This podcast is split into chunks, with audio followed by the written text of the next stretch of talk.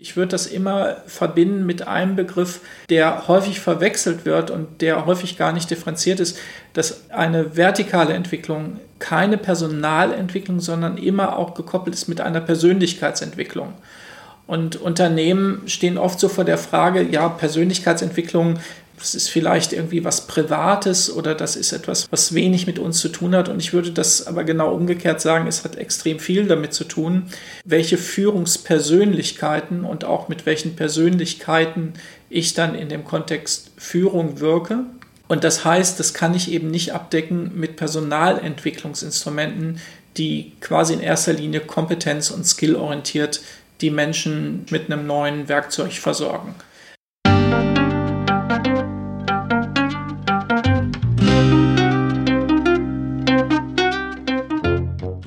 Schön, dass du wieder reinhörst. Ich begrüße dich ganz herzlich bei Ich, Wir alle, dem Podcast und Weggefährten mit Impulsen für Entwicklung. Wir bei Shortcuts laden interessante Personen ein, die uns zu den Themen Selbst-, Team- und Werteentwicklung inspirieren. Für mehr Informationen zum Podcast und zur aktuellen Folgeschau vorbei unter www.ichwiralle.com. In den Shownotes deines Podcast-Players findest du außerdem zusätzliche Infos zum Gast, den Inhalten dieser Folge und zu Shortcuts. Ich bin Maike Schäbitz, Redakteurin und präsentiere dir heute ein Gespräch zwischen Martin Permantier und unserem Gast Jens Hollmann. Die beiden führen in dieser Folge einen Dialog über die Potenziale der sogenannten vertikalen Entwicklung für Führung und Persönlichkeit und erweitern das Spektrum von der Personalentwicklung hin zur Persönlichkeitsentwicklung. Es wird unterschieden zwischen horizontaler und vertikaler Entwicklung. Bei horizontaler Entwicklung geht es vor allem um den Kompetenzerwerb. Bei der vertikalen Entwicklung dagegen um eine Transformation von Menschenbild und Weltverständnis in Richtung höherer Komplexität und Reflexionsfähigkeit. Und genau diese Fähigkeiten zeichnen wirksame Führung in einer komplexen Arbeitswelt aus. Sichere Räume gestalten können, in welchen offene Kommunikation, Kooperation und individuelle Potenzialentfaltung möglich wird. Bevor das Gespräch beginnt, noch ein kurzer Hinweis zu unseren Angeboten. Auf ichwiralle.com slash Angebote findest du unsere aktuellen Workshops und Ausbildungen zu den Themen Selbst-, Team- und Werteentwicklung. Und jetzt wünsche ich dir ganz viel Inspiration und Freude beim Hören. Audio ab.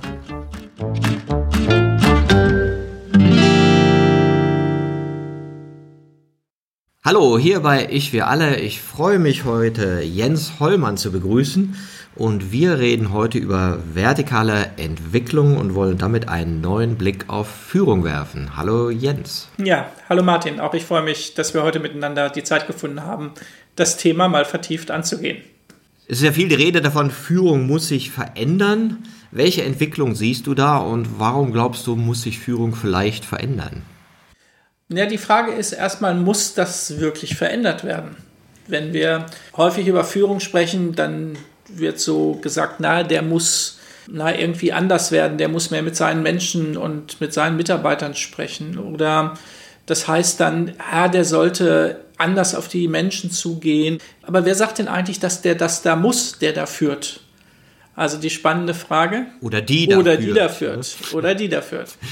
naja, und die spannende Frage ist, wer kann eigentlich in einem Führungskontext sagen, dass der andere sich doch bitte verändern solle und auch vor allen Dingen, wohin er sich verändern solle?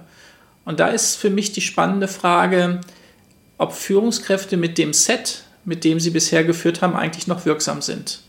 Also haben Führungskräfte, die sich Methodiken, die sich bestimmten Werkzeugen bedienen, Incentive-Programmen und so weiter und so weiter, eigentlich heute noch die Möglichkeit, Wirksamkeit damit zu entfalten. Und da geht es gar nicht um das Muss, sondern für mich geht es häufig vielmehr darum, dass äh, Führungskräfte feststellen, sie sind nicht mehr wirksam und wollen wirksam werden, aber wissen gar nicht mehr so richtig wie, weil die Kiste mit den Werkzeugen nicht mehr so richtig auf die Fragestellung passt.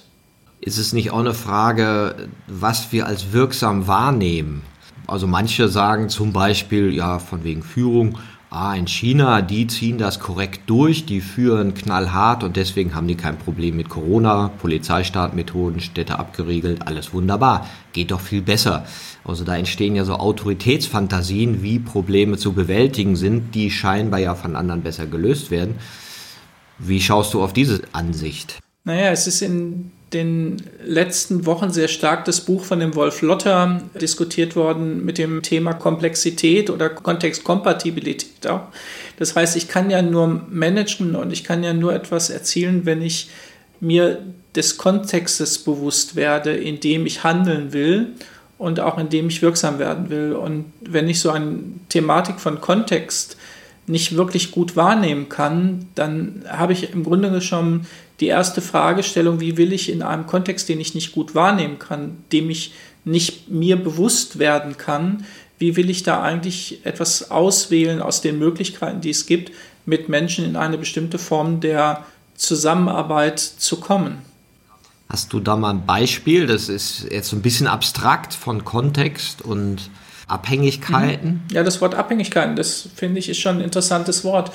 Man muss sich ja wirklich in, in vielen Kontexten von Organisationen und von Arbeit fragen, wer ist da eigentlich von wem abhängig?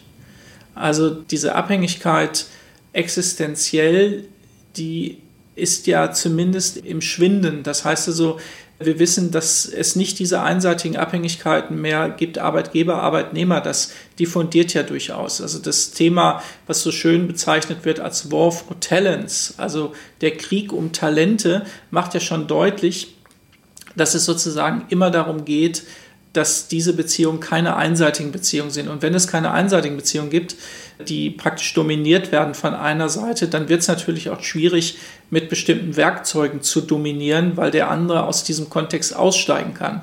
Und er kann aussteigen oder sie kann aussteigen innerlich oder äußerlich. Also äußerlich ist dann vielleicht noch ganz einfach, dann geht ein Mitarbeiter oder eine Mitarbeiterin, wenn der Kontext nicht kompatibel ist.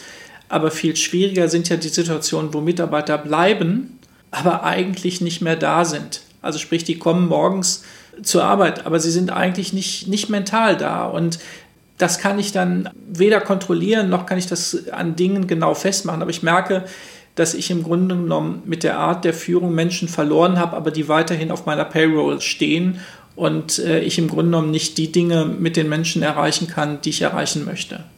Dass du sagst, dass eine Führung, die wirksam sein soll mehr die Abhängigkeit auch berücksichtigt oder das Zusammenspiel zwischen Mitarbeitenden und Führungspersonen und wie ein kommunikatives Verhältnis entsteht, was beiden gerecht wird, wo beide motiviert sind beide irgendwie so das Gefühl haben, hey, wir kommunizieren ja ehrlich, offen und machen die Sinnzusammenhänge transparent, sodass wir Lust auf Arbeit haben. Ja, wenn das nicht der Fall ist, wird es halt für beide Seiten relativ kostspielig im doppelten Sinne. Das heißt, wir spielen etwas uns gegenseitig vor also die Führungskraft spielt etwas vor, was sie angeblich an Motivation entfalten will oder hat. Und genauso macht das ein Mitarbeiter oder eine Mitarbeiterin.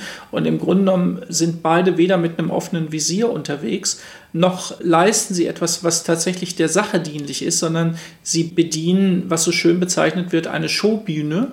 Auf dieser Bühne bewegen sich beide, aber es trägt natürlich nicht zur Performance im Sinne einer wirklichen Bewegung bei, etwas erreichen zu können. Und diese Spielfelder, also dort, wo man sich gegenseitig etwas vormacht, also entweder man macht sich vor, motiviert zu sein oder man macht sich vor, doch ganz engagiert zu führen von mir aus, ist natürlich für beide Seiten im Grunde genommen Nullsummenspiel, weil am Ende geht es nicht um Arbeitszeit, es geht um Lebenszeit. Und diese Lebenszeit, finde ich, ist für beide viel zu kostbar, dass man sich auf diesen Spielfeldern bewegen sollte, weil es, wie gesagt, es ist Nullsummenspiel. Ich verbrauche nicht nur Arbeitszeit, sondern Lebenszeit und das ist sehr unfruchtbar, was in solchen Organisationen dann passiert, bis hin eben dann auch zu dem, was es für den Kunden bedeutet, der Kunde einer solchen Organisation ist und der irgendein Service, ein Produkt oder etwas von so einer Organisation dann gerne auch hätte. Ist ja auch interessant, wir hatten neulich eine Organisation, wo es auch darum ging, Führungskräfte zu schulen und denen eben neue Formen der Führung nahezulegen. Und da ging es um das Budget. Und dann ging es, welches Budget, also welcher Budgettopf soll jetzt dafür zahlen? Ja, und dann waren sie sich nicht so ganz einig, dann meinten sie ja Marketing. Marketing muss dafür zahlen. Dann habe ich auch so gefragt, habt ihr kein Kulturbudget? Nee, haben wir nicht. Und wenn du dann sag mal, das ernst nimmst, was du gesagt hast, dann stellt man ja fest, wow, Kultur ist ein riesen Kostenfaktor.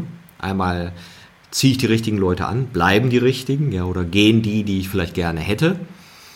Und ich budgetiere das gar nicht. Sondern das ist irgendwie Marketing drin. Ja, da muss man ja ab und zu mal eine Jobanzeige machen und ab und zu muss man Headhunter bezahlen. Ja, das geht irgendwie auf die Personalkosten. Ja, aber keiner sagt, pass mal auf, zwei Prozent meines Umsatzes zahle ich auf Kultur ein, weil ich gesehen habe, das ist eine der wichtigsten Kräfte in meinem Unternehmen. Das ist ein ganz riesen Asset. Da will ich investieren. Und jetzt gibt es diese Idee der vertikalen Entwicklung und der horizontalen Entwicklung. In Amerika ist es ein bisschen bekannter, dieser Begriff. Hier in Deutschland denken die meisten, oh, habe ich noch nie gehört. Wie würdest du jemandem das erklären, der Unterschied zwischen horizontaler und vertikaler Entwicklung bezogen auf die Ausbildung von Führungspersonen? Naja, die Vergangenheit ist ja in vielfacher Hinsicht eigentlich in der Personalentwicklung für viele Unternehmen man macht ein Skillset-Erhebung, dann versucht man diese Skills zu trainieren. Dann gibt es Programme dafür, die äh, sicherlich auch an der einen oder anderen Stelle hilfreich und auch gut gewählt sind. Aber man kommt im Grunde genommen nicht auf den nächsten Level. Das heißt also, man entwickelt in dem Fall horizontal. Das heißt also, der Werkzeugkoffer wird mit Instrumenten angereichert aber man kommt einfach nicht zu der Frage, ob das, was ich da mache, wirklich eine kurzfristig taktische Bewegung ist oder ob das eine Bewegung ist, die wirklich eine Perspektive wandelt, dass ich auf das Thema anders gucken kann, dass ich auf den Kontext anders gucken kann und dass ich auch anders auf mich gucken kann. Und ich würde das immer verbinden mit einem Begriff, der häufig verwechselt wird und der häufig gar nicht differenziert ist, dass eine vertikale Entwicklung keine Personalentwicklung, sondern immer auch gekoppelt ist mit einer Persönlichkeitsentwicklung. Und Unternehmen stehen oft so vor der Frage, ja, Persönlichkeitsentwicklung, ähm, das ist vielleicht irgendwie was Privates oder das ist etwas, was, was wenig mit uns zu tun hat. Und ich würde das aber genau umgekehrt sagen, es hat extrem viel damit zu tun, welche Führungspersönlichkeiten und auch mit welchen Persönlichkeiten ich dann in dem Kontext Führung wirke. Und das heißt, das kann ich eben nicht abdecken mit Personalentwicklungsinstrumenten, die quasi in erster Linie kompetenz- und skillorientiert die Menschen praktisch mit einem neuen Werkzeug versorgen. Aber das ist in der Tat sehr neu. Und was du auch gesagt hast, das hat wenig Kultur bisher bei uns sondern wir haben immer noch eben Bereiche, wo man eben über das humane Kapital spricht. Das macht schon eine bestimmte Denke deutlich, wo man einfach darüber spricht, das ist eine Personalentwicklung, also das Personal, da geht es nicht um Persönlichkeit, also auch ein Stück was Austauschbares. Und das Thema des Persönlichkeitsentwicklung bei einem Kontext, wo wir uns ja auch in unserem Leben extrem viel an Lebenszeit verbringen, da angeblich nicht reingehört, ist einfach ja eine völlig falsche Wahrnehmung, weil Persönlichkeitsentwicklung entsteht und entwickelt sich extrem viel auf dem Arbeitsplatz, in meinem Arbeitskontext, nicht nur zu Hause, aber es wird bisher von den Unternehmen bisher noch gar nicht gesehen, es wird gar nicht gehoben als Potenzial. Und das ist sehr schade, weil es auch für viele Mitarbeiter etwas ist, was sie selbst auch anregt, Schritte zu gehen und auch über Themen nachzudenken, was sie normalerweise Unternehmen unter Umständen gar nicht zur Verfügung stellen würden, wenn sie so etwas nicht machen.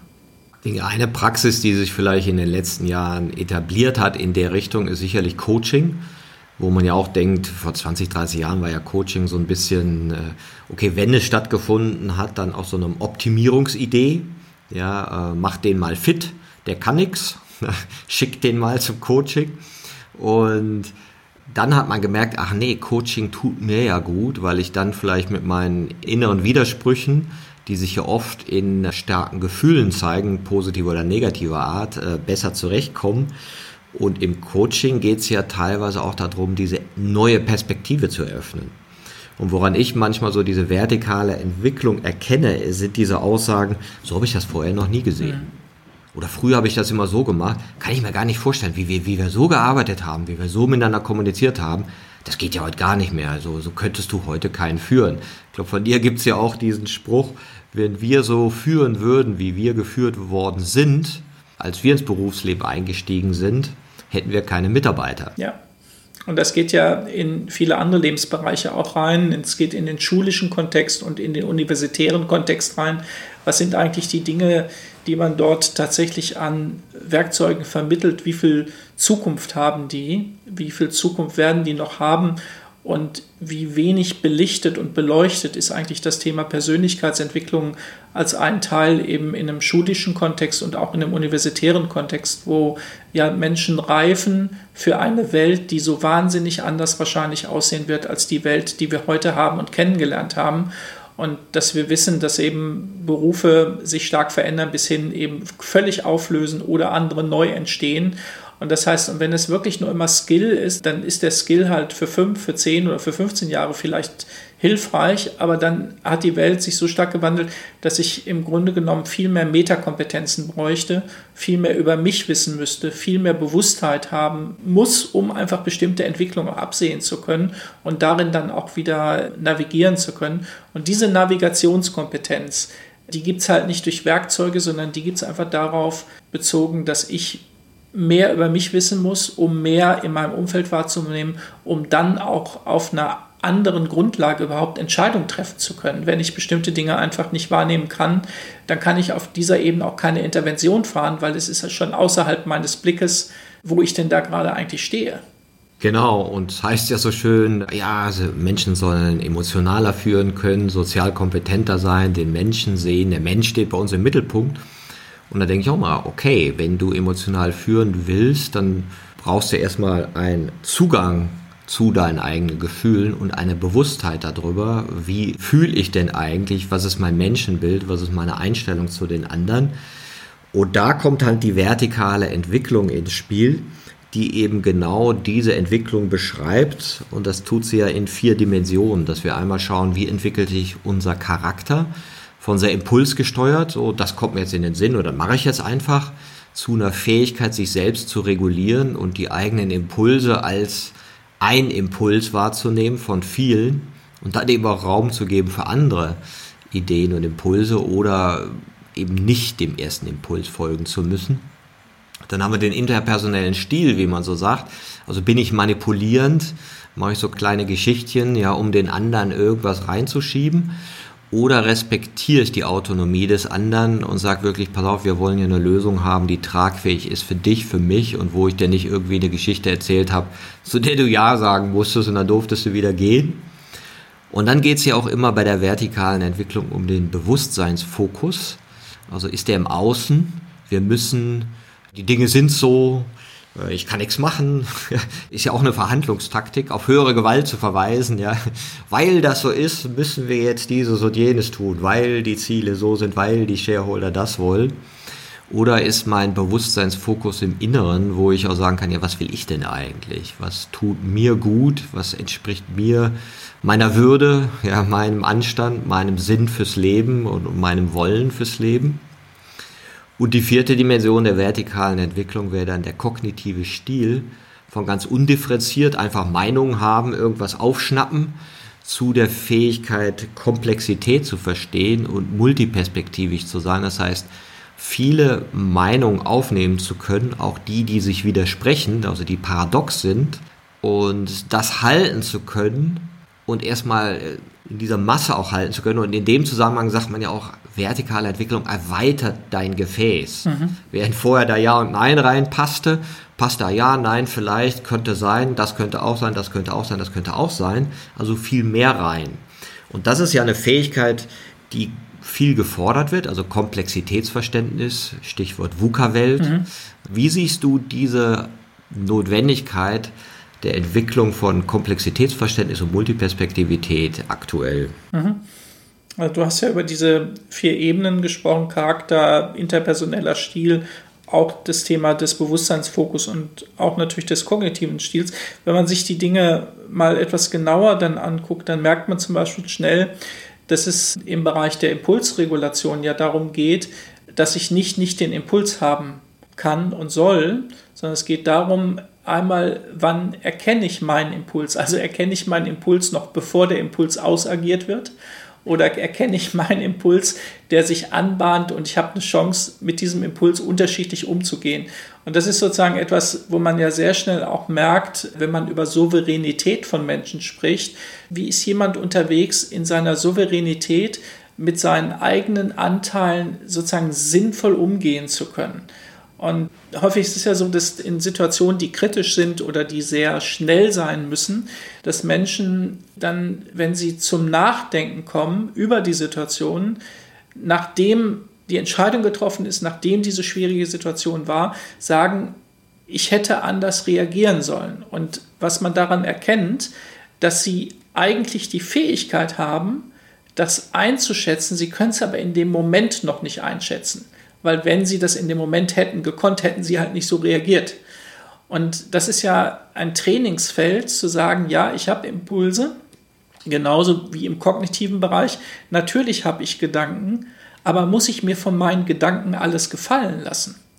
Also die Frage ist, der Gedanke, der da ist, ist ein Gedanke, mit dem ich natürlich unterschiedlich umgehen kann. Genauso wie der Impuls, der da ist, habe ich eine Chance, unterschiedlich mit umzugehen. Das habe ich aber natürlich nur dann, wenn ich genau das gelernt habe. Und das ist der Punkt, wo es mir wirklich darauf ankommt, zu sagen, ich kann mich entscheiden, so zu reagieren, wie ich immer reagiert habe. Ich kann so denken, wie ich immer gedacht habe. Nur die Frage, bin ich autonom meinen Gedanken und Gefühlen gegenüber? Also habe ich eine Wahlmöglichkeit meinen eigenen Gedanken und Impulsen. Und das würde vertikale Entwicklung für mich sehr stark bedeuten, dass ich in diese Kraft komme, in diese eigene Autonomie aus meinem eigenen Erleben und aus dem Erleben natürlich des Kontexts angemessen, und da finde ich das Wort angemessen auch sehr wichtig, angemessen etwas zu wählen und nicht, weil mich etwas getrieben hat, dass ich das wählen muss. Das ist für viele sehr neu, dass man sich nicht von seinen Gedanken alles sagen lassen muss und dass man den Impuls nicht immer ausagieren muss er kennt ja auch jeder, dieses Berauschtsein vom eigenen Recht haben mhm. und dieses, ah, wieso ist doch mein Gedanke, ist also bestimmt der tollste im Raum, ja. Und das funktioniert dann hier und da mal, aber jetzt gerade in diesen unsicheren Zeiten können Führungspersonen dieses Spiel ja gar nicht spielen. Ja, weil sich jetzt hinzustellen, zu sagen, ich weiß genau, was in den nächsten acht Monaten passiert, ja, geht ja nicht. Und damit ist auch diese Rechthaberei schon mal äh, nicht mehr einfach so zu spielen. Und das ist ja auch interessant, dass wir da wie du auch sagst, verschiedene Haltungen in uns haben oder Handlungslogiken, die zu unterschiedlichen Situationen dann unterschiedlich gut passen und die Kunst der vertikalen Entwicklung, diese Bewusstheit über Gedanken und Gefühle zu erhöhen, um die Fähigkeit, sein Verhalten situativ gerechter zu modellieren. Und dafür bedarf es halt einer Übung, die, wo du ja auch sagst, dass man sagt, wenn ich das in einer Organisation etablieren will, also vertikale Entwicklung, dann geschieht das ja auf verschiedenen Ebenen. Also das erste ist eben die Selbstentwicklung der Führung, weil ansonsten versuchen wir das, was gestern richtig war, einfach im Morgen zu wiederholen. Und auch hier können wir aktuell ja die Tendenzen sehen. Wann ist endlich wieder so wie vor Corona? Und wann können wir weiter wachsen und weiter all das machen, was wir vorher gemacht haben? Und wir merken ja irgendwie so intuitiv, nee, vielleicht können wir auch mal anders über Dinge nachdenken. Ja, das kann man jetzt an bestimmten Sachen festmachen. Homeoffice ist ja so immer das große Beispiel von unterschiedlichen Handlungslogiken. Ja, kontrolliere ich die oder nicht und so weiter. Aber das geht ja noch viel weiter in dem Moment, wo wir auch an äh, Ressourcenmangel denken oder ähm, KI, Mustererkennung, Robotik. Das sind ganz viele Themen, die sehr einschneidend sein werden in unser Denken und auch wie wir äh, miteinander arbeiten. Naja, und wenn man auf diese vielen Veränderungen, die wir einerseits erleben können, die kommen auf uns zu, oder erleben wir, die können wir gestalten. Da sind wir schon bei einem ersten Fokus, wie ich auf die Situation der Punkte an technologischen Entwicklungen oder auch an sozialen Innovationen gucken, erlebe ich mich als etwas, über den das praktisch hinüberrauscht und ich dann unter Umständen auch mit Zynismus reagiere, weil ich einfach merke, ich habe keine adäquaten Antworten dazu. Oder erlebe ich mich in einer Gestaltungsrolle zu sagen, ja, da gibt es Dinge, die werde ich vielleicht nicht ändern können, aber ich habe eine Wahl, wie ich damit umgehe. Und wenn wir Führungskräfte heute erleben, die nicht so selten, um das auch deutlich zu sagen, auch diesen zynischen Zug haben, ist es ja eigentlich auch eine Reflexion, ich fühle mich nicht gewachsen, mit den veränderten Kontexten gestalten zu können. Und dann entsteht Zynismus. Und wenn ich dann Führungskräfte praktisch erlebe, die natürlich auch von ihren Mitarbeitern erlebt werden, wo die Mitarbeiter erleben, die Führungskraft oder die Führungspersönlichkeit, was mir ein viel lieberes Wort ist, die Führungspersönlichkeit hat keine Persönlichkeit, die dieser Situation außer mit Zynismus begegnen kann, dann verliert natürlich so eine Persönlichkeit, die diese Rolle von Führung hat, natürlich auch etwas an, ja, ich sag mal, an Gestaltungsraum, weil Mitarbeiter vielleicht an bestimmten Punkten diese Persönlichkeit als adäquat für diesen Kontext in Frage stellen werden. Und das ist dann für beide Seiten nicht angenehm, weder für den, der das führt, weil er merkt, ihm entgleitet oder ihr entgleitet etwas und genauso merken Mitarbeiter, da entsteht kein Vertrauen, sondern da entsteht so eine Doppelbötigkeit von man nickt und sagt, ja, das ist sehr gut und man weiß aber fünf Minuten in der Kaffeeküche wird dann über diese Führungssituation oder Führungsintervention sehr anders gesprochen. Und diese Scheinwelt, in der sich viele Führungskräfte bewegen, weil sie keine Wirksamkeit mehr erzeugen, mit den Dingen, die sie erlernt haben, wie sie auf sich, auf die Welt und auf Komplexität gucken und die dann eben auch managen und gestalten, das ist für beide Seiten auch durchaus mit Scham besetzt. Weil die Mitarbeiter wollen natürlich irgendwie der Führungskraft nicht sagen, dass das jetzt gerade scheinbar nicht mehr funktioniert, aber die Führungskraft will auch nicht sich verletzlich machen, dass sie selber vielleicht sogar auch schon gemerkt hat. Und das kommt dann in ein sehr ungutes Fahrwasser für alle Beteiligten. Und das geht manchmal eben dann auch nicht gut aus für den Kunden dieser Organisation und für die Dinge, für diese Organisation eigentlich stehen sollte. Ja, es gibt ja dann diesen herrlichen Satz, der dann manchmal kommt, also wenn man so über die größeren Kontexte reden. Ja, das werde ich nicht mehr erleben, das betrifft mich nicht. Und jetzt kommen mal neue Generationen nach, die sagen, äh, das betrifft mich schon und ich hätte es gern anders und ich hätte gern auch noch eine Welt, die für meine Kinder taugt. Ne, und das heißt, in 100 Jahren auch noch irgendwie schick ist oder 120 Jahren. Und die vertikale Entwicklung hat ja diese drei Ebenen und tatsächlich sind es auch die, die sich an den Podcast anlehnen oder wo, wo, man das in Zusammenhang bringen kann. Ich, wir alle, also der integrale Blick in verschiedenen Dimensionen. Und bei der Entwicklung von neuen Handlungslogiken im Bereich der Selbstentwicklung oder im Bereich Ich geht es ja als erstes um die Entwicklungskenntnis, also dass man überhaupt eine Idee hat von sich selber als ein sich entwickelndes Wesen und eben nicht denkt, ja, ich bin so, das ist mein Charakter, so bin ich geworden, ja, und fertig. Und damit müsste jetzt klarkommen. Und deswegen bin ich auch als Führungskraft eingesetzt, weil ich so bin, wie ich bin, ja, sondern heute geht es ja auch mehr darum zu sagen, nee, ich setze dich ein, weil ich ein Potenzial sehe, weil ich sehe, du entwickelst dich in eine gute Richtung und du hast vielleicht die Fähigkeiten, neue Handlungslogiken zu etablieren, emotionaler zu führen, mehr zu sehen, mehr Widersprüche auszuhalten, besser mit Paradoxien umgehen zu können. Ja, und dafür braucht es aber auch auf Seiten der Führungskraft einen Entwicklungswillen. Warum will ich mich denn entwickeln? Und das ist ja auch manchmal kritisch, weil es ja unter Umständen den eigenen Status, also das eigene Gutsein scheinbar in Frage stellt. Mhm. Ja, wenn ich ja sage, ja, ich bin jetzt CEO von so und so und ich möchte mich gerne entwickeln, ja wie, du bist doch top. Ja, und da gibt's ja auch Unterschiede. Manche sagen, ja, auf jeden Fall, wir sind auf einer Reise zusammen und andere haben da mehr so ein statisches Verständnis. Was siehst du noch als wichtige Aspekte im Bereich Ich, wenn es um vertikale Entwicklung geht? Hm. Also du hast gerade ein Thema angesprochen, was ich sehr häufig in Transformationen gefragt werde was sind eigentlich die Gründe, warum Organisationen und eben Führungspersönlichkeiten in die Veränderung kommen. Und es gibt eine, vielleicht, wenn es auch ein bisschen humoristisch ist, eine sehr kurze Fassung.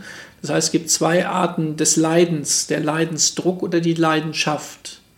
Das heißt also, der Impuls kann von außen kommen und bedeutet, der Druck ist so hoch, groß, dass ich merke, dass ich mit meinen Perspektiven und meiner Entwicklung einfach an Grenzen stoße, wo ich selbst diese Grenzen nicht akzeptieren möchte, dass ich da nicht weiterkomme und dass es da irgendwie nicht weitergeht. Das heißt also, dass dieser Leidensdruck durchaus auch ein Motivator sein kann, zu sagen, ich entscheide mich neu auf mich und neu auf die Welt zu gucken. Es kann aber auch eben dazu führen, dass ich sage, okay, ist mir alles viel zu schwierig. Ich möchte an dieser Veränderung nicht mehr teilhaben, weder was mich selbst betrifft, noch was meinen Kontext betrifft. Das ist ein Teil der Autonomie, die wir in allen Prozessen erleben, dass wir Menschen haben, die mit Leidensdruck, aber die Aufgabe annehmen, für sich und für den Kontext etwas zu tun. Und wir erleben Menschen, wo wir auch akzeptieren sollten und auch müssen, dass sie die Autonomie haben, sich gegen einen bestimmten Schritt zu entscheiden und zu sagen, nee, ich dachte, mit 45 kann ich nichts Neues mehr lernen. Ich bin so, wie ich bin, Fixed Mindset, was manchmal so schnell gesagt wird. Und da gibt es auch eine bestimmte Akzeptanz, glaube ich, die wir, ja, die wir einfach haben sollten, dass wir das nicht mit der Brechstange machen können. Also Selbstentwicklung mit der Brechstange ist wenig hilfreich und sinnvoll. Es gibt aber einen anderen Teil und ich habe ja von Leidensdruck gesprochen und auch von Leidenschaft. Und der zweite Teil der Leidenschaft ist eine sehr andere Bewegung, dass Menschen nicht, weil sie ans Ende ihrer Wirksamkeit gekommen sind, sagen, jetzt muss ich halt, sondern die sagen, ich, ich habe eine Neugierde, ich weiß, da ist ein Potenzial in mir und in der Situation, was ich noch nicht entfaltet habe, wo ich aber Interesse dran habe. Und das ist natürlich eine andere Bewegungsrichtung, wenn ich etwas tue, nicht weil ich es tun muss, sondern weil ich die Leidenschaft habe. Auch das bringt manchmal Leiden, weil ich mich natürlich dann auch verändere. Und das ist nicht alles immer angenehm fürs Umfeld, sondern da gibt es Teile, die sind angenehm und manche Teile, die sind vielleicht auch unangenehm. Aber dass mit dieser Leidenschaft eben Menschen auch einfach das Interesse haben, Potenzial zu erschließen. Und es funktioniert aber beides, um das deutlich zu sagen. Also auch über Angst und Druck können Entwicklungen angestoßen werden. Viel einfacher ist es natürlich und auch ein angenehmer Weg ist es sozusagen, wenn ich Interesse habe, dieses Potenzial für mich zu erschließen, nicht weil ich muss, sondern weil ich einfach die großen Möglichkeiten und Perspektiven daran sehe. Genau, das ist ja so. Äh, ein Lehrer, den alle akzeptieren, ist das Leiden. Und es ist immer schlauer, nicht zu warten, bis der kommt, sondern lieber vielleicht die Botschaften schon vorher aufzunehmen. Und es ist ja auch wichtig, bei sich selber anzufangen und das freiwillig zu tun, weil vertikale Entwicklung ist ja kein normatives Konzept, mhm. ja, sondern ist ja eher eine, eine Landkarte, dir selber dein Potenzial zu zeigen. Oder dir zu zeigen, wo könnte das denn liegen, ja, und wie kann ich denn mehr vom Leben erfahren, ja, und mehr auch von meinem eigenen Geist, von meinen eigenen Gedanken und Gefühlen überhaupt mitbekommen. Ja, wenn ich eben nicht so in Automatismen bin.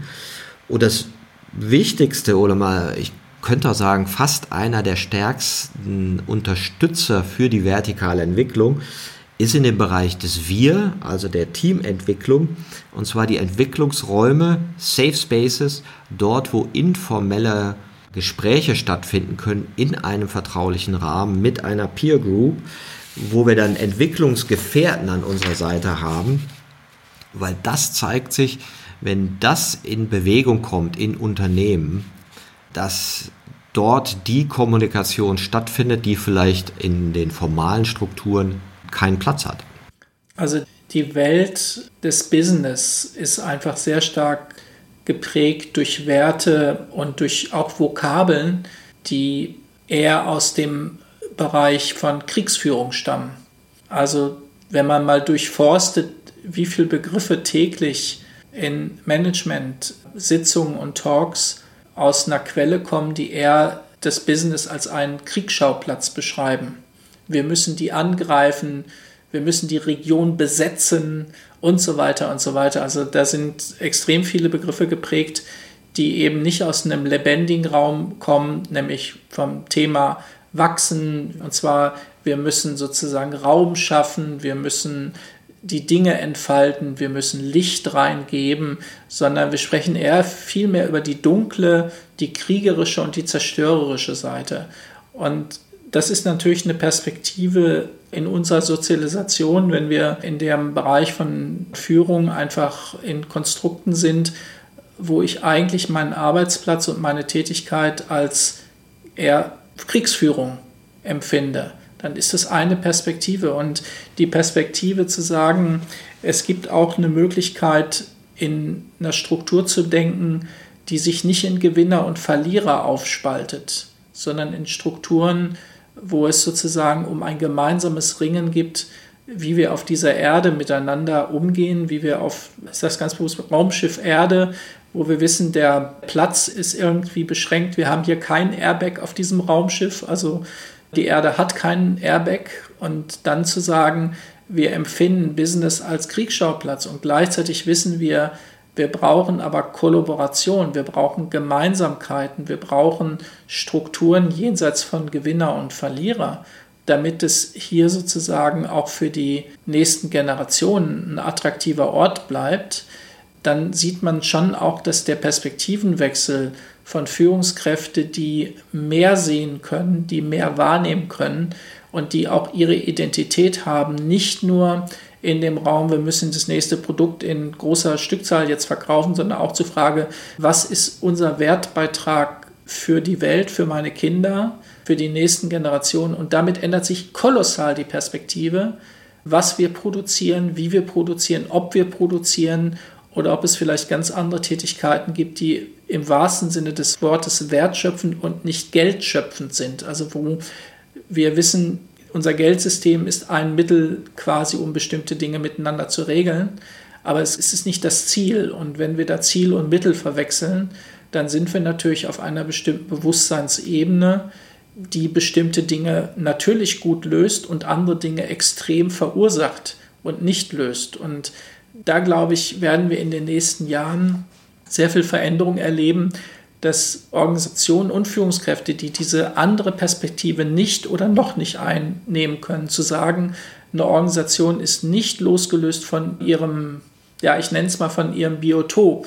Wenn es da Dinge macht, was nicht in der Angemessenheit ist zu klimatischen Fragen, Umweltfragen, Ressourcenfragen, wird höchstwahrscheinlich auch ihre eigene Zukunft irgendwann wahrscheinlich nicht positiv bewältigen, weil man, man sieht das eben bei den ganzen Investoren, man sieht auch bei den Anlegern, dass eben in bestimmte Strukturen zukünftig das Geld wahrscheinlich nicht mehr fließen wird, weil Menschen merken, da ist so ein zerstörerisches Potenzial enthalten. Und Führung kann das gar nicht denken. Sagt, ja, bei mir war genau das Denken, das muss für unseren Markt passen, aber nicht für die Welt passen. Und ich glaube, diese starke Trennung von Markt und Welt, die wird sich vielleicht nicht gänzlich auflösen, die wird aber offener werden. Und das hat mehr miteinander zu tun. Genau, da bist du ja auch schon bei der Ebene alle. Ja, also was ist eigentlich unsere Entwicklungsvision? Was ist denn diese Vision von einer gemeinsamen Zukunft, die wir da sehen? Und welche Entwicklungsfelder erkennen wir in unserer Organisation, wo wir sagen können, ah, bis jetzt haben wir in dieser alten Logik gedacht, optimieren, Prozesse optimieren, irgendwie Margen rausholen und wachsen und merken, hm, ja, okay, gibt es noch eine andere Logik, ja, eine andere Wertschöpfungslogik, eine andere Art Erfolg zu messen? Und wie können wir den Kontext so entwickeln, dass er eben auch mehr neuen Logiken folgt. Und das sehen wir ja in unserer Gesellschaft an ganz vielen Stellen, wo wir das, äh, dem wir mal Nachhaltigkeit, ja, wo man vor 30 Jahren gesagt hat, nee, brauchen wir nicht, kostet so viel Geld. Ja, und jetzt merken, nee, ist super wichtig und etwas, was mal als Zerstörung von Wirtschaft wahrgenommen worden ist, ist es gar nicht mehr. Und so haben wir ja heute auch oft so dieses Patt, dass, wenn jetzt der eine oder andere das hört, was du sagst, ja, ist ja alles schön, ein bisschen kleiner Träumer, aber das geht doch gar nicht wir müssen doch hier äh, Gehälter zahlen, ja, das sind doch Träumereien. Und du sagst so, ja, ja, aber dein Traum hält auch nicht länger als zehn Jahre. Zehn Jahre kannst du Gehälter zahlen und dann ist die Party vorbei. Auch von mir aus 20, von mir aus 30, von mir aus 50. Ja, aber es ist als Konstrukt endlich. Ja, und das ist nicht zu widerlegen. Und nur wenn du eben Kreislaufwirtschaft, regenerativ und so weiter machst, nur dann kannst du ja eine Vision überhaupt nur denken, die mehrere Generationen nach vorne kommen, wenn du ehrlich bist und auch wirklich rational bist. Also wirklich sagst, was sind denn Zahlen, Daten, Fakten in diesem Kontext. Und das Interessante ist ja auch immer, warum entwickeln wir uns? Es sind natürlich, wie du sagst, die Umstände, die neuen Herausforderungen, die kommen, wo man merkt, oh, die alte Logik geht nicht mehr. dann ist es natürlich auch dieser Aspekt der Selbstreflexion und da glaube ich fast, dass das noch der größere Treiber ist, dass wir auch merken, wie wir als Kultur in Bewegung sind, auch als Individuen in Bewegung sind, wie sich Wertevorstellungen in den letzten Jahren verändert haben und auch wie sich der Blick auf Zukunft verändert. Ja, also das Thema aus der eigenen Entwicklungsperspektive heraus. Es gibt so eine Beschreibung, die heißt, wie lange kann ich eigentlich hinter meinen eigenen Erkenntnissen zurückbleiben? Also wie lange gelingt mir das, dass ich zum Beispiel bestimmte Produkte kaufe, wo ich weiß, diese Produkte sind unter für die Menschen, die an diesem Produkt beteiligt sind, sehr schwierigen Bedingungen oder an den Tieren, die unter sehr leidvollen Bedingungen dann eben in Anführungsstrichen die Produzenten und Lebewesen waren für das Stück Fleisch, was ich dann dort in der Zellophanpackung liegen habe. Und die Frage ist ja auch eine Frage von Berührung und die Frage, ob ich mich berühren lasse. Das heißt, wenn ich mich berühren lasse von Situationen, wo ich weiß, das sind Bedingungen, die vielleicht das Produkt so billig gemacht haben, wie es jetzt ist, aber es ist weder der wahre Preis noch etwas, was ich unterstützen möchte, diese Art von Tierhaltungsform oder diese Art von Landwirtschaft oder diese Art von Führung auch, wie mit den Mitarbeitern umgegangen wird, dann wird es natürlich für mich immer schwieriger zu sagen, ich habe all diese Erkenntnis, ich habe all die Nachrichten gesehen, ich habe auch seriöse Quellen, aber in meinem Handeln ändert sich nichts. Und das heißt, wenn man das zusammenfasst, ich bleibe hinter meinen eigenen Erkenntnissen zurück. Und es gibt so die schöne Unterscheidung, wo man sagt, ist das eigentlich Verdrängung oder Verleugnung? Und das ist ein großer Unterschied, weil Verleugnung heißt halt, ich weiß es. Natürlich weiß ich, dass für zwei oder drei Euro kein Kilogramm Schweinefleisch mit einem in Anführungsstrichen glücklichen Schwein auf einer Wiese, was nicht mit Soja aus dem Regenwald äh, gefüttert worden ist. Es kann nicht funktionieren. Das, es kann jeder, der auch nicht mathematisch begabt ist, kann sich das ausrechnen, dass das alles nicht gehen kann. Und Verleugnung heißt aber, ich kaufe das und ich muss aktiv, aktiv etwas tun, damit ich diesem Impuls nicht folge, zu sagen, oh, ich entscheide mich anders. Und das ist sozusagen ein spannender Punkt, dass es natürlich Generationen gibt, die sich nicht berühren lassen, weil sie vielleicht bis dahin nicht kommen werden, aus welchen Gründen auch immer. Und es gibt Generationen, und da sehen wir im Moment zunehmend Menschen, die einfach sagen, ich kann das doch nicht den ganzen Tag verleugnen, weil diese Verleugnungsenergie, die kostet mich, mich ja was. Ich, ich weiß was und ich tue so, als wenn ich es nicht weiß. Das heißt also, ich laufe im Grunde genommen mit zwei gegensätzlichen Impulsen in mir herum und entscheide mich für den weniger klugen Impuls. Das ist die Konsequenz. Das ja, das, ist die Konsequenz. Ja, das. Man spricht ja auch von der Taubheitsschwelle. Mhm. ab wann tut's mhm. weh? Und ab wann sagst du, ja, okay, ist halt so, muss so sein, geht nicht anders. Ja, Händchen 4 Euro geht ja. nicht anders. Ne? Und was da ja auch braucht, sind diese positiven emotionalen Referenzerlebnisse, wo ich mich mal erlebe, dass das vollkommen okay ist in einer anderen Logik zu sein, von der ich vorher ja dachte, ja, geht ja gar nicht. Also ich kenne ganz viele Leute, die vor zehn Jahren mir noch von ihren Steaks vorgeschwärmt haben und ihre Gasgrille vorgestellt haben, die plötzlich sagen, nee, mache ich alles nicht mehr. Ja, wobei ich jetzt auch da nicht missionarisch unterwegs wäre, weil ich ja immer noch glaube, es muss aus der Freiwilligkeit kommen. Es ist natürlich auch eine Informationsfrage, eine Bildungsfrage und auch eine Steuerungsfrage, natürlich in gesellschaftlicher Art und Weise. Ja, was besteuere ich denn eigentlich? Ja, wo sanktioniere ich? Was ist legal? Was ist illegal? Ja, natürlich gibt's da auch riesige Hebel, die wahrscheinlich auch besser zu nutzen sind, als dem Verbraucher jetzt sein Würstchen madig zu machen, wenn er keinen Bock hat, drauf hat äh, auf diesen Verzicht.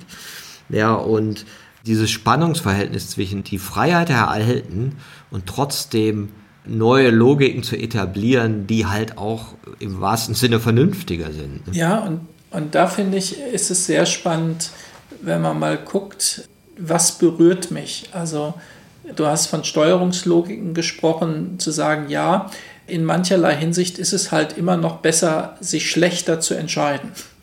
Also das heißt, der ganz persönliche Teil kann sein, wenn ich auf dieses Produkt oder auf diese Art von Art reise, ist es für mich ganz persönlich besser.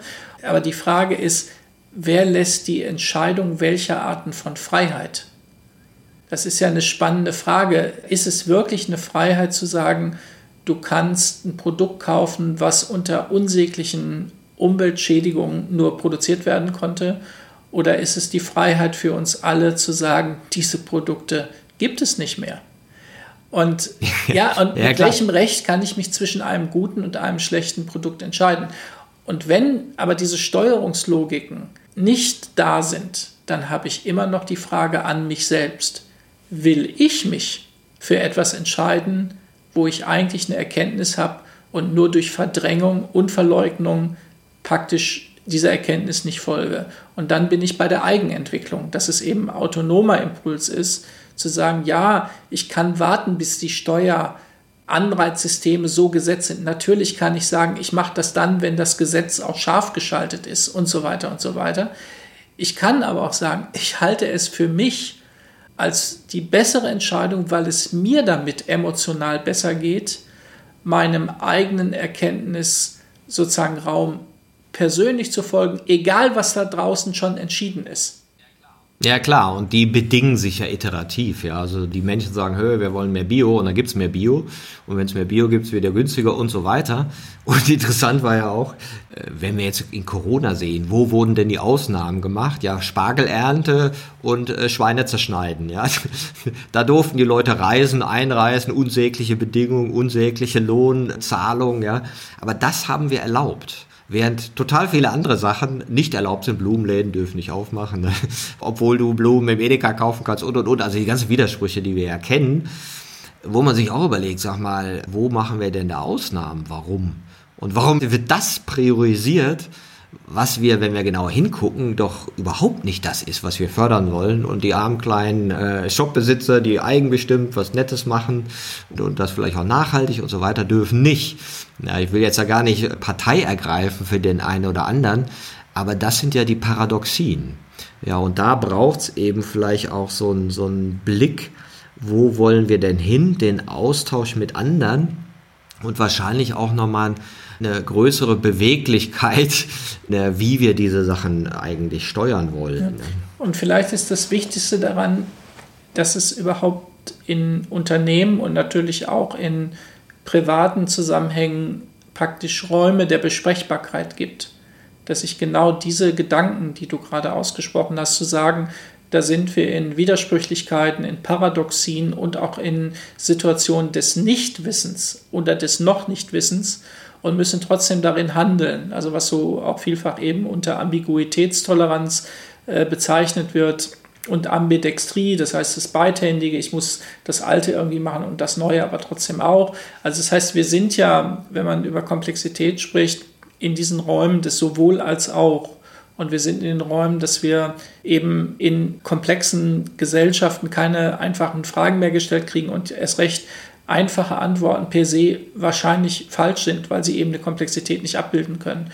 Und das ist, glaube ich, etwas, was uns auffordert, eben in die Selbstentwicklung auch zu gehen, weil wir ansonsten uns eben, was ich zu dem Thema Zynismus schon gesagt habe, eben sehr schnell auch eben eher zynisch durch das Leben bewegen, weil wir uns einfach nicht mehr kompetent und auch nicht mehr wirksam empfinden mit einer Komplexität, die eben auch nicht verschwinden wird, zukünftig umgehen zu können. Ja, und das ist ja auch genau dieser Punkt, wo du sagst, wir brauchen andere in Safe Spaces, mit denen wir uns austauschen können. Und da ist ja unglaublich viel entstanden in letzter Zeit, nicht zuletzt durch die Krise, diese ganze virtuelle Kommunikation. Also wie viele Menschen ich jetzt in virtuellen Räumen getroffen habe, mit denen über solche Themen geredet habe, was ich wahrscheinlich sonst nicht hätte machen können. Und ich glaube, da ist auch sehr viel Positives in Bewegung gerade, dass sich so der eine oder andere Gedanken macht, hey, sollte ich meine Logik wechseln? Und was du eben auch sagst, was ja auch zur vertikalen Entwicklung oder zu jeder Art von Entwicklung gehört, der Schritt raus aus der Komfortzone, ja, der immer so ein bisschen Angst macht und den es aber auch braucht, ja, weil ansonsten bleiben wir einfach in den Routinen stecken. Und so vertikale Entwicklung ist eben ein langfristiges mhm. Unterfangen, ja, also ein Ausprobieren, ein Experimentieren. Und es braucht eben diese Balance zwischen dem Handeln und Reflektieren, ein Praxisbezug, ist das wirklich so, ja, bringt mir das was, fühlt sich das besser an? Und da übernehmen natürlich auch Coaching oder gegen kollegiales Coaching eine sehr wichtige Rolle. Mhm. Also du beschreibst durchaus den mühsamen Teil ja auch dieser Entwicklung und ich will mal ganz bewusst die andere Seite beschreiben, dass es eine unglaubliche Freude ist, die ich auch im Moment bei vielen erlebe, die sagen, ich sitze eben in der Woche nicht mehr acht Stunden im Flugzeug und kann das Gespräch in der gleichen Wertschätzung, in der gleichen Tiefe eben zum Beispiel online virtuell führen. Oder ich erlebe Leute, die sagen, Mensch, ich habe mir in diesen zwölf Monaten, wie es jetzt ungefähr dauert, habe ich mir neue Themen erschlossen und ich bin ganz, ganz toll, das funktioniert. Also das heißt, es gibt auch einen unglaublich freudvollen Anteil, nicht im Sinne von Covid, aber einen freudvollen Anteil, der in uns auch sowas wie Würde entwickelt, wenn wir uns neue Dinge erschließen können. Und das ist sehr altersunabhängig. Also es gibt Leute, die mit 80 Dinge probieren, wo die sagen, Mensch, ich bin noch mal, ich fühle mich noch mal jung. Also da ist natürlich auch ein Gefühl von Lebendigkeit, wenn man das jung übersetzt als ein lebendig sein. Das heißt, eine Gesellschaft, die sich mit Herausforderungen beschäftigt, hat natürlich auch die Chance, viel neuroplastizider zu werden. Das heißt, es, gibt neue Verbindungen, es gibt neue Autobahnen, sozusagen, wenn man das neurobiologisch oder physiologisch sieht. Wir sind ja darauf angelegt, als Menschheit mit Veränderung überhaupt erst die Kapazität, die wir haben, nutzbar zu machen. Und von daher ist es auch ein unglaublich freudvoller Teil, wenn sich die Möglichkeit ergibt, neue Dinge zu erschließen. Ich weiß um die Angst am Anfang, natürlich weiß ich um das, ja, manchmal auch frustrierte am Anfang, dass es nicht sofort klappt. Aber eigentlich überwiegt doch die Freude, wenn ich mir das erschlossen habe, zu sagen, Mensch, das, ja, das war nicht ganz einfach, ja, das war auch nicht alles freiwillig, aber ich merke, ich bin lebendig geworden, weil da was geht, was sonst vorher nicht ging, was für mich gar keine Perspektive hatte, dass ich das mal kann. Mhm. Ja, auch vertikale Entwicklung geschieht mit Krisen ja, oder auch durch Krisen, nicht nur. Es kann natürlich auch eine gestalterische Absicht haben. Aber ich sehe das genauso. Ich bin da total optimistisch. Ich meine, schau dir Deutschland an. Wo waren wir vor 80 Jahren, vor 60, vor 40, vor 20? Und da denke ich schon, dass einiges besser geworden ist. Also was wir vielleicht ein bisschen vergessen haben, ist, dass wir Teil der Natur sind. Und das Bewusstsein kommt ja immer stärker. Und was vielleicht auch noch nicht so ganz da ist, alle mitnehmen und dass sich einige halt noch nicht so gemeint fühlen. Richtigerweise, weil sie vielleicht nicht adressiert wurden oder oder. Also da sind sicherlich noch Aufgaben da, diese mögliche positive Entwicklung gesamtheitlicher zu gestalten. Aber ich sehe es auch als positiv und finde auch, dass die Ideen zur vertikalen Entwicklung so viel erklären, und letztendlich uns auch mögliche Lösungsräume offenbaren können. Hm. Also genauso wie du sagst, ich kann es nur bestätigen, also der Raum, der sich öffnet, ist unweit größer und interessanter als die Räume, die wir bisher betreten haben. Und das ist letztlich auch Evolution. Das Evolution eben bedeutet, wir betreten neue Felder und zwar nicht nur im Außen, sondern auch in uns selbst und wir lernen auch mit dieser Komplexität umzugehen nicht immer ganz einfach, der Prozess der Transition. Aber wenn wir das nicht tun würden, wären wir vielleicht auch nicht als Evolution gemeint. Und dann würde es bedeuten, wir sind da schon am Ende angekommen. Und ich glaube, wir sind da noch lange nicht am Ende angekommen. Ja, die Evolution ist ja die vertikale Entwicklung per se. Ich habe ja mal eine Lieblingsanalogie. Stell dir deine Väter vor. Ja, und du sitzt im Berliner Olympiastadion. Neben dir sitzt dein Vater, daneben sitzt der Großvater, daneben der Urgroßvater. Und all diese Männer, die es hier alle gegeben hat, ja, bleiben wir mal bei den Männern in dem Fall, ne, die sitzen jetzt alle da. Dann hast du so mal eine Reihe, 25 Leute, 25 Generationen. Dann sitzt irgendwie so vier Reihen vor dir der Zeitgenosse Christi. Ja, dann irgendwie acht Reihen vor dir sitzt einer, ah, der kannte Noah oder was auch immer, ne. Und du merkst plötzlich so, okay, wow, ja da sitzen 50.000 Generationen in diesem Stadion, kann man sich ja irgendwie noch vorstellen, ja. Und neben dir sitzt so der erste Homo sapiens. Ne? Und gegenüber sitzt einer, der trägt eine Fackel. Das ist der erste, der äh, Feuer benutzen konnte. Und dann hast du von all diesen Leuten, ja, wie viel davon hatten Führerschein? Ja, zwei oder drei. Ne, wie viel konnten lesen und schreiben? Ja, vielleicht zehn. Ja. Und wie viel äh, sind mit Flugzeug geflogen? Ja, oh, zwei vielleicht. Ne? Und du merkst so, wow, was ist denn da eigentlich entstanden? Und wenn du dann das Gleiche in die Zukunft projizieren würdest und würdest sagen, hm, wie viele Sitze sind denn da noch frei hinter mir? Ne? Und kann ich da noch 100 besetzen, noch 200, noch 300 oder zwei oder drei?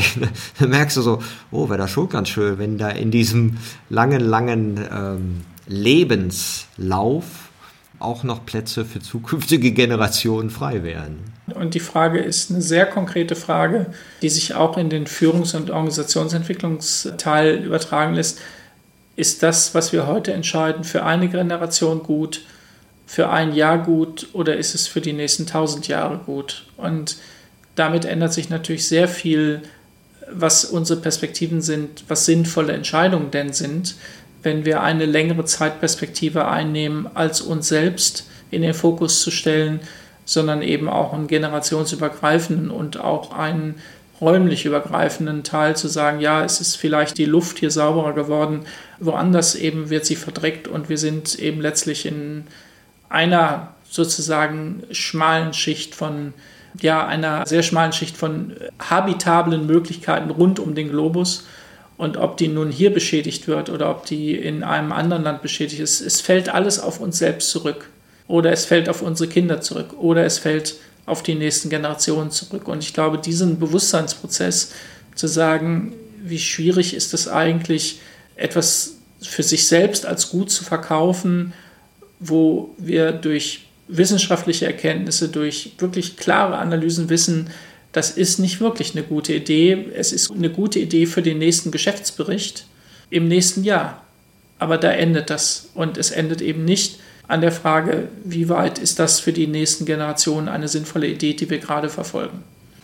Ich danke dir für diese Impulse, Jens, und ich hoffe, die Idee von vertikaler Entwicklung ist ein wenig transparenter geworden, weil ich auch denke, es ist ein hoffnungsvolles Konzept, es ist ein praktisches Konzept, was jeder für seine Selbstentwicklung, Teamentwicklung und Kontextentwicklung nutzen kann.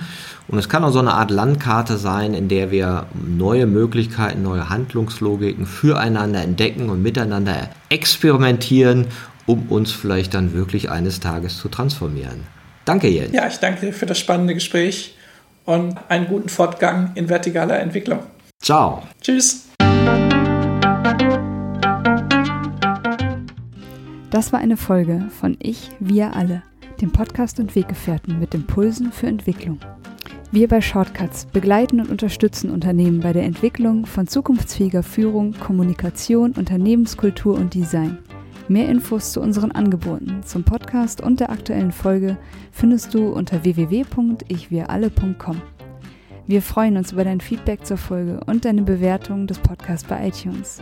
Bitte stell uns gerne Fragen zum Podcast und mach Vorschläge für Themen und Interviewpartner, die dich interessieren würden. Und zu guter Letzt, schau gerne bei uns in Berlin-Kreuzberg vorbei. Wir lieben Besuch.